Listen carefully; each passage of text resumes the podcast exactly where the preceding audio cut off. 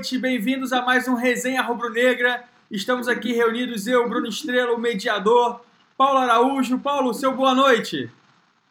Boa noite, galera. Boa noite, nação rubro-negra. O meu destaque é o seguinte: fui no Maracanã ontem para ver aquele o jogo, os 3 a 1 em cima do Boa Vista, a nossa liderança na Taça Guanabara na, nessa primeira fase e também já garantidos né, para as semifinais.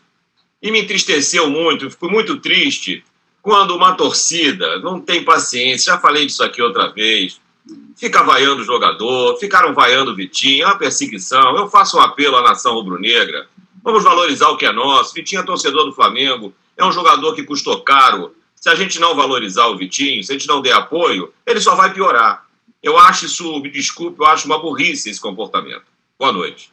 Muito bem, é verdade. A gente vai tocar nesse assunto especificamente agora na primeira pauta. E aí, para a gente complementar o time da noite, nosso querido Alessandro Amaral, o profeta. Alessandro, suas considerações iniciais. Pois é, a minha, a minha observação inicial é o Arão não jogou. Muito bom. E o nosso querido Abel conseguiu terminar uma partida com menos de três volantes. Um volante, inacreditável. Talvez por isso, por essas duas coisas, tenha sido tão melhor do que as partidas anteriores. Muito bem. Pessoal, o jogo foi muito interessante ontem. Estivemos no Maraca, é, foi uma experiência bacana, mas assim, eu vou começar nessa pauta exatamente que o Paulo levantou. Uh, no aquecimento, na prévia, na escalação do telão, e antes mesmo da bola rolar, muitos torcedores é, já vaiando jogadores específicos, Rodinei muito vaiado, uh, Vitinho muito, muito, muito hostilizado pela torcida, é, Trauco vaiado também, isso no aquecimento, tá? Isso só na escalação do telão. E durante o jogo, a verdade é que na primeira bola perdida, seja do Rodinei, do Vitinho ou de qualquer outro atleta, a torcida reclamando muito vaiando no primeiro tempo. E a pergunta que fica, a primeira, eu vou direcionar em princípio para o Paulo, mas eu quero também ouvir o Alessandro depois em sequência. É assim, gente, está muito cedo para poder vaiar o time, ou isso é direito de torcedor, faz parte, está lá, está pagando ingresso, tem que xingar mesmo. Qual a opinião dos senhores? Vamos falar um pouquinho mais sobre isso. Paulo, segue daí. Muito bem, eu acho que é direito do torcedor sim vaiar. Claro que o torcedor tem todo o direito de vaiar. Mas não quer dizer que uma coisa que você tem o direito de fazer, que você tem que fazer na hora errada. E de forma descabida. Porque aí você não está fazendo uma coisa legal, você está cometendo uma, uma bobagem, uma, uma burrice. Né? Então, o que acontece é o seguinte: eu acho que você reclamar do, do jogador, eventualmente, quando chega um ponto que às vezes o técnico insiste demais, um jogador que a torcida já não quer, já não gosta, não é o caso. Não é o caso. O, o Rodinei já está desgastado um pouco. O Vitinho, ele tem entrado e tem jogado razoavelmente bem. E tudo bem que ele não tem dado ainda, né, chegado naquele apogeu e tudo aquilo que talvez o torcedor esperasse. Mas eu desconfio muito desse tipo de torcedor que começa a vaiar. Se esse cara realmente entende de futebol, se esse cara vai ao Maracanã realmente para assistir o jogo, ou se vai ficar para vai lá para fazer selfie, para mandar selfie para os amigos e para a família, eu, eu, fico, eu fico na dúvida, porque não, não tem cabimento. Não tem cabimento você, um time, fazer um investimento de 10 milhões num jogador que fez a jogada do primeiro gol, né? Foi um passe do Rodinei, não esqueçam. O primeiro gol do Flamengo foi um passe, uma grande bola enfiada pelo Rodinei, com a atuação do Vitinho, que chutou forte na trave, e depois sobrou para o Henrique Dourado, que nem bateu tão bem na bola, mas conseguiu fazer o gol. O, o goleiro segundo, estava caído e, o segundo e ele conseguiu fazer o gol. Então eu acho que é, Paulo, é uma pena. É uma pena lembrar... que os torcedores, nossos amigos, se comportem dessa forma. Só para lembrar que o segundo gol também foi uma assistência do Trauco, mais um perseguido. Isso, é, exatamente. Que foi vaiado, mas o Trauco jogou bem, na minha, na minha opinião. Beleza, Alessandro. Você entende que o Vitinho, vamos colocar ele como o principal personagem aí que de fato tem sido é, tem sido perseguido pela torcida, é, é justo que haja um nível de cobrança tão, tão intensivo quanto esse, quanto essa, É, você acha que isso é consequência de um 2018 de muito descrédito? Porque, assim, alguns analistas e alguns jornalistas né, comentam que ele chegou numa janela de meio de ano, no final de uma temporada na, na Rússia, né? não fez a pré, jogou alguns jogos no sacrifício, jogou os jogos com o status de maior contratação da história do clube, tendo que substituir o Vinícius Júnior. E agora, no início de ano, a gente vem com uma pré-temporada, é o quarto jogo do Flamengo, e parece que a pressão está muito grande para cima do garoto. Eu queria entender da sua opinião. Acha justo? O Vitinho de fato está devendo? É, tem espaço ainda para crescer? É titular no teu time? Qual a sua opinião, Alessandro? Eu entendo que o Vitinho é vítima de, uma, de um conjunto de fatores. Em primeiro lugar, na minha opinião, ele é um bom jogador, mas quando da chegada, é, eu entendo que ele foi superestimado. Veja, eu não estou dizendo que ele é mau jogador, não estou dizendo que não foi uma boa contratação, não estou dizendo tampouco que ele não vai melhorar muito em relação ao que a gente viu até agora. Não se trata disso. Tá? Mas o grau de expectativa que foi criado em relação ao Vitinho, por conta do valor envolvido na transação, foi, foi a, a meu ver, exagerado. E, além disso, ele foi vítima de uma outra coisa. O Flamengo, enfim, é, alcançou um patamar, começou a alcançar um patamar, e se reflete nas contratações, e vão se refletir nos valores envolvidos nas contratações daqui para frente. E o valor envolvido para a contratação do Vitinho em questão foi, você mesmo disse, foi até então o mais alto da história do clube. Quer dizer, isso também potencializa. Some-se a isso o momento no qual ele chegou, toda a questão da readaptação. Vocês vão lembrar do Everton Ribeiro. O Everton Ribeiro ele demandou um, um tempo para se adaptar, como todo jogador, jogador que chegou né, nessa janela. E hoje em dia é um jogador, a meu ver, imprescindível. Eu tenho convicção que o, que o Vitinho, no caso, ele vai melhorar muito e é, vai alcançar uma condição de ser muito útil à equipe, entendeu? Ele está afobado, ele está nervoso, está preocupado. Ele mesmo confessou que a questão do valor da transação é, o vinha afetando, vinha incomodando. Ele mesmo disse em entrevista recente que com a chegada do Gabigol, a chegada do Arrascaeta, né, pelo valor que foi, aquilo era um alívio, seria um alívio para ele. Você vê, ele estava afetado, né? É, eu entendo que não é inteligente vai esse jogador.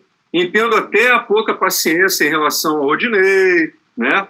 Em relação ao Arão, por exemplo, acho que é uma obrigação vaiar, mas no caso do Vitinho, não. No caso do Vitinho, até porque é, essa expectativa exagerada à parte, quando a gente vai avaliar o jogo, vamos olhar o VT depois, pô, o cara jogou bem, não jogou mal. Ele não jogou mal. Ele teve ótima participação no, no, no jogo. Perdeu um gol logo no início, entendeu? Eu acho que ele foi muito bem. Acho que vaiar o Vitinho não é inteligente. E brincadeiras à parte, eu acho que vaiar qualquer jogador, é, sobretudo nesse momento, início de temporada, não é inteligente. Quer ver? O Dourado. Pô, o Dourado. Ontem eu estava assistindo e eu brinquei. No início do jogo, falei, porra, Dourado, cara, vou ter que dar o Dourado. Fiquei quieto, fiquei acompanhando. Pô, o Dourado foi muito bem. E não só pelo gol. A entrega do Dourado. Abel é, é pródigo em recuperar jogador. Então eu acho que vale a pena, por tudo isso, a gente ter um pouco de paciência, né? Questão de inteligência. Muito bem, eu realmente é, é, eu entendo que a torcida tem o seu direito de, de reclamar, de vaiar, uh, mas eu sigo na mesma linha de vocês. Eu acho que não é nada inteligente você, enquanto torcedor, que está colocando ali o teu dinheiro, o teu tempo, a tua paixão para apoiar o time, você no aquecimento, nos primeiros minutos, vaiar qualquer jogador que seja. Poderia ser o Maurinho jogando ainda no Flamengo. É uma coisa gratuita. Exato. Coisa gratuita. É gratuito. E assim, é, o nosso Sem papel. Sentido. O nosso papel é apoiar o time em campo. Então, se a gente estiver no segundo tempo perdendo, o cara não está fazendo nada direito, você pode pedir por um jogador. Agora, a perseguição eu não acho justo, não acho inteligente. Você está queimando um patrimônio. Enfim, vamos mudar de assunto. Porque, o Bruno, você sabe, segue, segue é, tentando interrompendo um pouquinho você, o que acontece é o seguinte, no estádio, quando o jogador faz uma jogada ruim, quando o jogador não está bem, ele sente que ele não está bem. O próprio burburinho da torcida, nas jogadas infelizes do, do que, que, às vezes o jogador pratica, ele sabe que ele não está agradando a torcida. Agora, você vai na escalação, quando divulga a escalação, você vai quando o cara é substituído. Ora, francamente, eu acho que tinha muito torcedor do Botafogo, do Vasco, do Fluminense infiltrado. Não é possível, porra. Porque, é, é, no, ao meu modo de ver, é muita burrice. Eu acho dessa forma. Enfim, é. cada um com a sua consciência, né? Pois é, é um dado talvez até curioso, assim, é, é, é ontem foi um jogo, eu estava na leste inferior, ontem com, com a família, né, e a gente percebeu muito turista no, no estádio. É, muita gente que não, teve, não tem a, a, a, a oportunidade de estar sempre no Maracanã. E aí você vê um ou outro ali mais é, irritadiço que vai, e essa galera vai junto e não sabe nem do que está vaiando, entendeu? Então vai na moda e acaba atrapalhando. Mas enfim, acho que já, já exploramos bastante o tema. É, eu faço um apelo aqui para os torcedores que, de fato, é, entendam que o nosso papel no estádio é ser mais um elemento positivo para o clube, para o time. Então, não faz sentido você, antes, desmotivar qualquer atleta é que vai começar um jogo, vai começar uma partida. Bola para frente, vamos falar dessa vitória aí que foi efetivamente maiúscula. É, sofremos mais um gol. E aí, será que vai ser todo jogo isso? Uma aprovação? Será que todo jogo a gente vai ter que levar um susto para a zaga acordar? E aí eu vou começar com a seguinte reflexão. Me parece, Alessandro, que a gente não encontrou ainda um esquema defensivo sólido. É, na tua opinião, como é que seria hoje, fruto desses 4, 5, 6 jogos aí juntando o Florida Cup, qual seria a melhor composição para nossa defesa? Cara, eu acho que, como a gente está vendo, né, o Abel ele tem aproveitado essas partidas para sentir, para avaliar como é que está cada jogador, para dar rodagem para todos os jogadores. E assim, muito como quem não quer nada também, e testando formações, né? É, eu gosto muito do Léo Duarte. Eu entendo que ele deveria ser titular do, da zaga do Flamengo, nesse momento, pelo menos. E eu gosto muito do, do Rodrigo Caio. Os dois juntos, é, eu já não sei. Mas é complicado a gente fazer qualquer avaliação sobre a melhor formação nesse momento por conta do início. Entendeu? É momento de teste, é momento de, de avaliar. O que eu acho também. É, ah, ah, perdão. É, até seguindo essa linha de raciocínio, eu também não, não ainda não estou muito preocupado com a questão de levar gol. Ainda. Tá? Mas eu também sigo é, acreditando que a gente precisa de, um, de mais um zagueiro. Eu acho que com aqueles que a gente tem, não, não é o suficiente. Está faltando o cara da zaga para é. chegar e impor respeito. Eu acho que falta, falta esse, esse, cara de referência dentro da zaga. Perfeito. Agora, é, Paulo, a gente observou que o primeiro tempo do Flamengo foi, foi um, um, um, um primeiro tempo muito é, angustiante, eu diria. Né? A gente não tinha um meio campo ali armador, o time efetivamente estava é, jogando sem essa função, né, que o Diego vem exercendo novamente muito bem.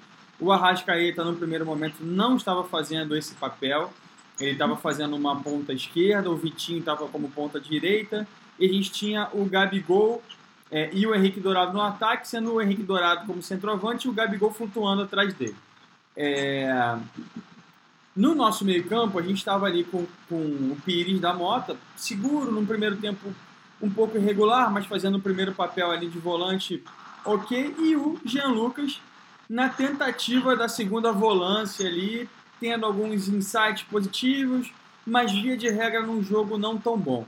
E a gente observou no segundo tempo que com a entrada do Everton Ribeiro, isso mudou o esquema mudou, deu um sangue novo para o time, efetivamente com inteligência naquela armação, naquela criação.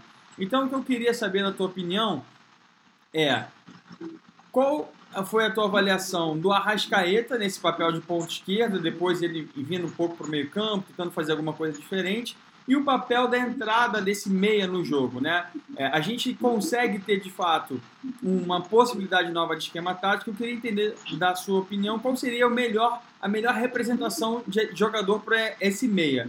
Seria o Diego, o Arrascaeta ou o Everton Ribeiro?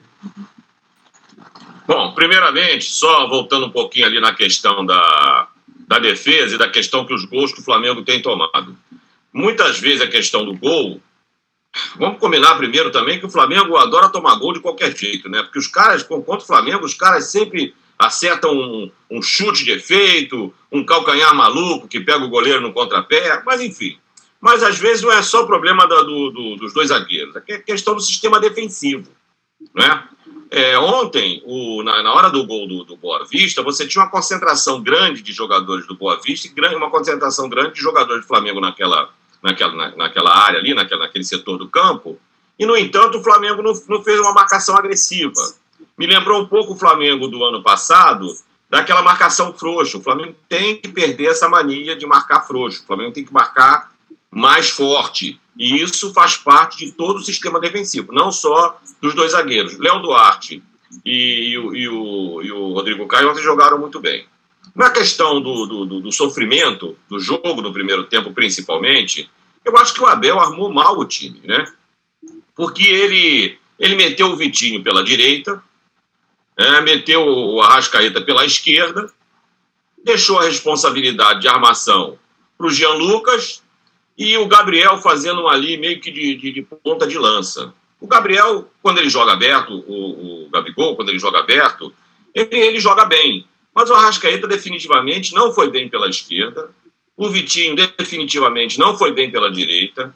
No, no penúltimo jogo que a gente jogou fora, quando o Vitinho, que tava também, o time estava muito ruim, e o Vitinho entrou, ele entrou pela meia, ele entrou para fazer meia direita, ele jogou pelo meio e pela direita, jogou bem. Então, acho que essa armação que o Abel fez, infelizmente, o nosso Jean Lucas, ele não tem desenvolvido um bom futebol. Ele não chegou ainda a jogar aquilo que ele jogava na base. Eu levantei uma lebre hoje que eu acho que falta para ele um pouco mais de físico, um pouco mais de, de, de, de um físico mais forte, porque ele está jogando com jogadores mais velhos, mais torudos do que ele, e em qualquer trombada ele é muito leve, ele perde facilmente o domínio da bola e está também prendendo demais a bola. Então o Jean Lucas realmente não foi bem. O, o, Vitinho não foi muito bem pela direita, melhorou um pouquinho quando ele caiu pela esquerda no segundo tempo. E o Arrascaeta tem que jogar pelo meio, pô. Tem que jogar pelo meio. O Flamengo perdeu. Aliás, o Abel ontem, quando ele fez aquelas substituições, a primeira substituição que ele fez eu achei é, um pouco estranha, né? Porque ele tira o Vitinho e bota, e bota o, o, o Bruno Henrique. Na minha opinião, ali ele devia ter tirado o, o Jean Lucas, ter colocado o Vitinho para fazer aquela função de meia e botava o Bruno Henrique na esquerda. Posteriormente, ele poderia ter tirado o Henrique Dourado, ter colocado o Gabigol para jogar de centroavante e ter colocado o Everton Ribeiro no time, com o Vitinho aí caindo mais aberto pela direita. Então, em duas substituições, ele acabaria fazendo o que ele fez em três. Só que quando você faz três substituições, você tem sempre o risco de uma contusão. Né? Vamos lembrar também que foi na terceira substituição com a entrada do Uribe é que saiu o segundo gol do Flamengo. Então, eu, isso não é, é uma observação, não é nem uma crítica. Eu acho que ele está conhecendo os jogadores, eu acho que ele está testando, eu acho que campeonato carioca serve para isso mesmo. Tem que testar agora, né? E acho que ele vai testar ainda agora contra o Cabo Friense e a partir daí ele vai começar a ter uma consistência maior. E eu acho também que a gente tem que esquecer esse negócio de primeiro time, segundo time, time principal e time reserva. A gente tem que ter um elenco, um elenco que cada o cara que entre mantenha o padrão de jogo do time e entre para resolver no momento que um tá mal, o outro tá bem, porque isso acontece, né? E vamos vamos aí mais uma vez, né? Você vê que às vezes o Everton Ribeiro não joga bem, às vezes o Diego não joga bem, o Ilharão cansa de jogar muito mal, e as pessoas não implicam, a torcida não implica com os caras, porra. Então não vamos implicar com ninguém, pô. Se é para implicar, tem jogador que não está num dia bom. O Arrascaeta, ontem, na, na, na, nas cadeiras, o Arrascaeta fez uma jogada errada, o cara xingou atrás de mim.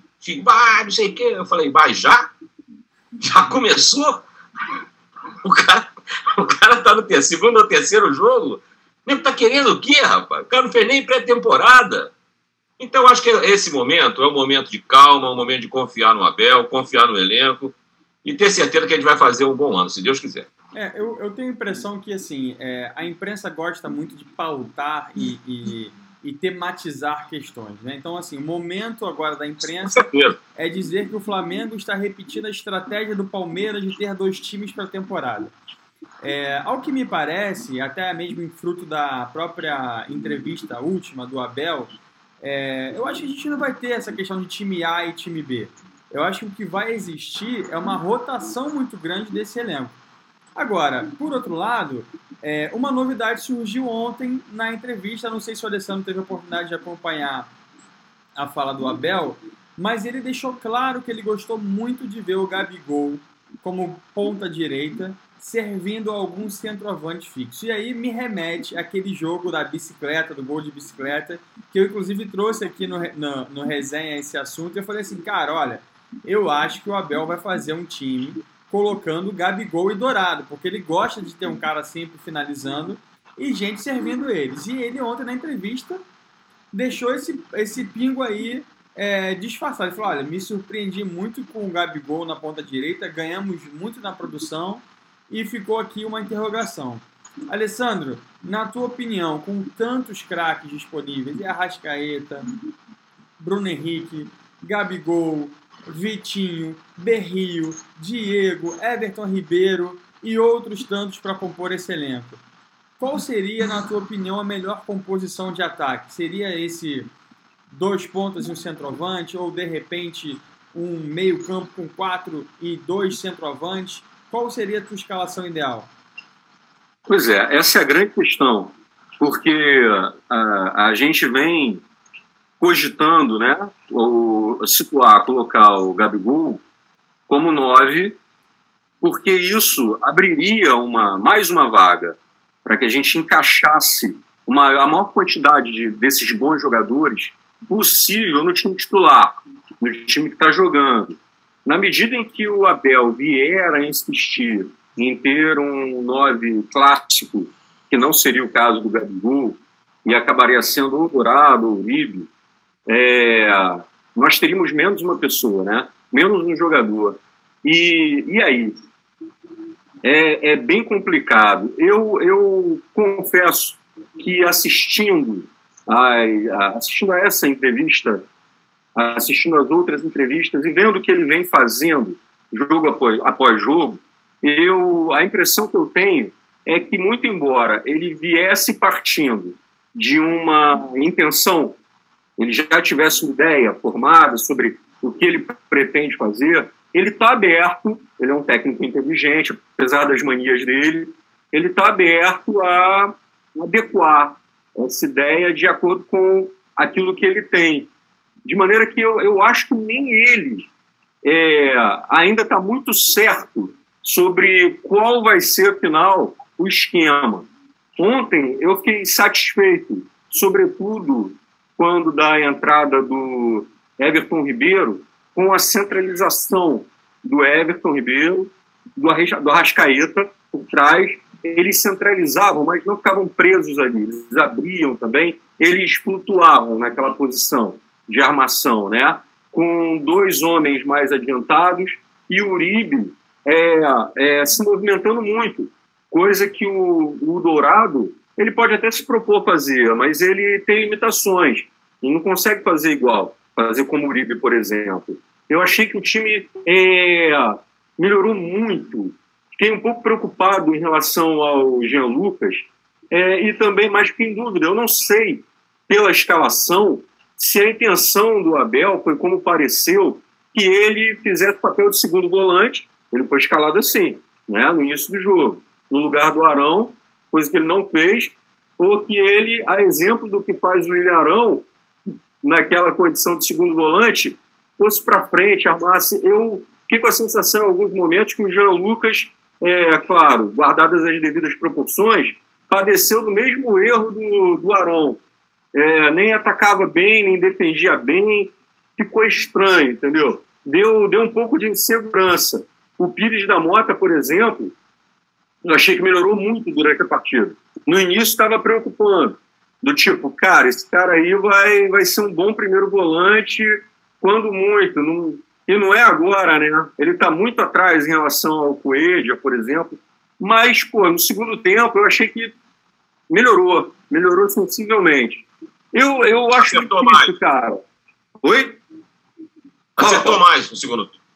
acertou mais no segundo tempo, foi melhor no segundo tempo. Eu acho difícil, Bruno, é, dizer para você qual, qual a formação ideal nesse momento. É muito cedo. É, o que eu tenho certeza é que haverá é, duas reclamações e um mantra da torcida que é gastamos um caminhão de dinheiro para a gente perder tempo com um Henrique Dourado, um Uribe de centroavante e um segundo volante que seria o Arão. Isso aí, é, eu particularmente tenho uma sensação de que o Abel não vai abrir mão desse esquema tático de ter dois volantes e um vai ser o, Arão, tá? Isso é na minha cabeça isso é, é fato, vai ser o Arão, a não ser que a gente consiga vender ele para o Inter antes disso.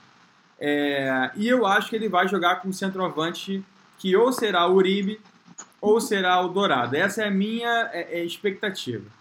Bem, senhores, é, tá chegando o final aqui do- desse resenha, como vocês sabem. Deixa eu só dar o. Bruno, Claro, claro. deixa eu só dar o meu pitaco aí nessa formação do, do ataque. Fica à vontade. E é assim, só, só lembrando uma coisa. Na Copa de 70, o centroavante, o 9, o camisa 9, o centroavante, era o Tostão. Nunca foi centroavante na vida. Quem metia gol sempre era o Jairzinho, e era o ponta direita. Então, rapaz, o que eu acho é o seguinte: o cara, o Zagallo teve a sabedoria de botar quem estava jogando melhor. Exatamente. Quem está melhor tem que jogar. Então você tem que fazer o, ali do meio campo para frente, na meu modo de ver, é Coediar, Diego, Everton Ribeiro, Arrascaeta. Hoje, Bruno Henrique e o, e o Gabigol. É isso. Entendeu? Aí, eventualmente, você pode ter uma variação, um berrio pode entrar em determinado jogo, você pode botar um centroavante, pode até botar dois centroavantes, pode botar logo três. Pode- mas isso é uma variação do, do, do jogo. Mas, basicamente, eu acho que esse é o time. O Ediar, Diego um pouco mais atrás, ali fazendo aquela, aquele segundo volante, o Arrascaeta armando, Diego armando pela direita, Arrascaeta armando pela esquerda, o Everton Ribeiro um pouco mais aberto, Bruno Henrique abertão na, na, na esquerda, e o Gabigol, porra. Entendeu? E vamos enfiar uma porção de gol nesses caras. Beleza. Agora, porra, se cara, com, com esse medinho de, porra, tem que, tem que armar esse time e botar pra jogar logo, porra. É. Bom, pessoal, então a gente está encerrando. Como vocês sabem, a gente sempre que faz o pós-jogo é uma resenha um pouquinho mais curta. E aí eu queria já saber do Alessandro quem foi o craque do jogo de ontem, Alessandro. Fala pra mim. O craque do jogo. Difícil, hein? Eu gostei demais de um jogador ontem. Pela entrega, pela dedicação. Vamos ver, escolher um. Quando tem dificuldade é um sinal bom, né? Sim, é, teve mais de um destaque. Eu, eu vi mais de um destaque positivo pela entrega, pela, pela dedicação. Inclusive, é, uma coisa que eu gostei, a qual eu gostei muito, foi perceber justamente é, o bom, bom, bom clima entre os jogadores. Aquele gol do Rodrigo Caio foi hilário, né? O Rodrigo Caio faz o gol, o Gabigol tenta tungar o gol do cara, É, porra, é, descaradamente, entendeu? Passou no cabelo o olho. tão Fura cara olho. de pau que ele foi comemorar. E durante a comemoração ele virou pro, pro, pros companheiros e falou: ah, foi meu, foi meu, vem pra cá, comemora comigo, eu que fiz. Figura. E todo mundo levando na brincadeira, na esportiva, até depois do, do jogo. Eu gostei muito disso. E também é, não tô vendo corpo mole, entendeu? No início do jogo, depois daquele ataque é, fulminante, no qual o Bruno, o Vitinho quase faz o gol, o time até deu uma, uma caída, mas é, de maneira geral eu estou sentindo o time se entregando. Gostei, ó, gostei do Pires da Mota pela insistência, entendeu? Pela entrega, pela dedicação. Gostei do Dourado, gostei do Dourado. O abraçadeira de capitão faz um bem pro cara impressionante. Ele, ele corre, se dedica, sabe? Ele é, ele é muito dedicado à equipe. Abel- eu, eu achei legal a é entrega dele. inteligente. né? Eu gosto muito do Gabigol. Estou gostando muito do Gabigol nesse início, a vontade de fazer o primeiro gol, nem que seja roubando o gol dos outros. Entendeu? Isso é muito legal. Todos eles. Teve uma jogada do Arrascaeta, vocês vão lembrar que ele perde e rouba uma bola na intermediária, organiza um ataque, tabela, chuta muito bem, quase faz o gol. Porra, é o Arrascaeta, hein? O pessoal fala que é frio, o cara correndo. Um cara tenha se destacado muito além, não, não me ocorre, não. Eu gostei disso, desse espírito de equipe é, que não se confunde com um jogo coletivo, tá? Que ainda está sendo formado. Esse espírito de equipe que a gente começa a ver, de entrosamento, de integração entre eles, essa harmonia do grupo, isso para mim foi o mais legal. Foi o destaque de ontem. Legal, legal. E Paulo, você segue a linha do Alessandro ou você gostaria de destacar algum craque da, da rodada de ontem? Eu destaco ontem o Rodrigo Caio. Achei que ele jogou muito bem na defesa, foi muito bem na defesa, está cada vez melhor. É um zagueiro técnico pra caramba, sabe sair jogando, várias vezes saiu jogando muito bem. Não desfazendo o Léo Duarte, que também é muito técnico e muito bom. Mas o Rodrigo Caio se destacou ontem e pelo gol que ele fez também, merece essa premiação. E para mim, ontem que ele destoou, o tal do horroroso, foi o nosso querido Gianluca, né?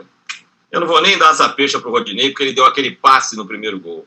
O Gianluca realmente ontem não acertou quase nada. Uma pena. Beleza, Alessandro. E para você, quem foi o horroroso do jogo?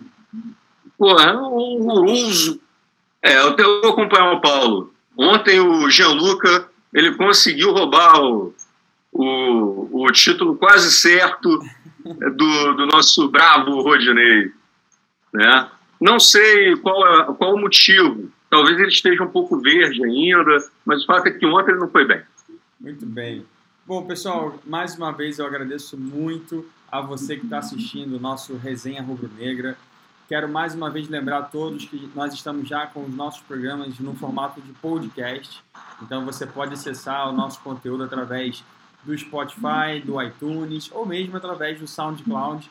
Tudo disponível de material no nosso site www.resenharubronegra.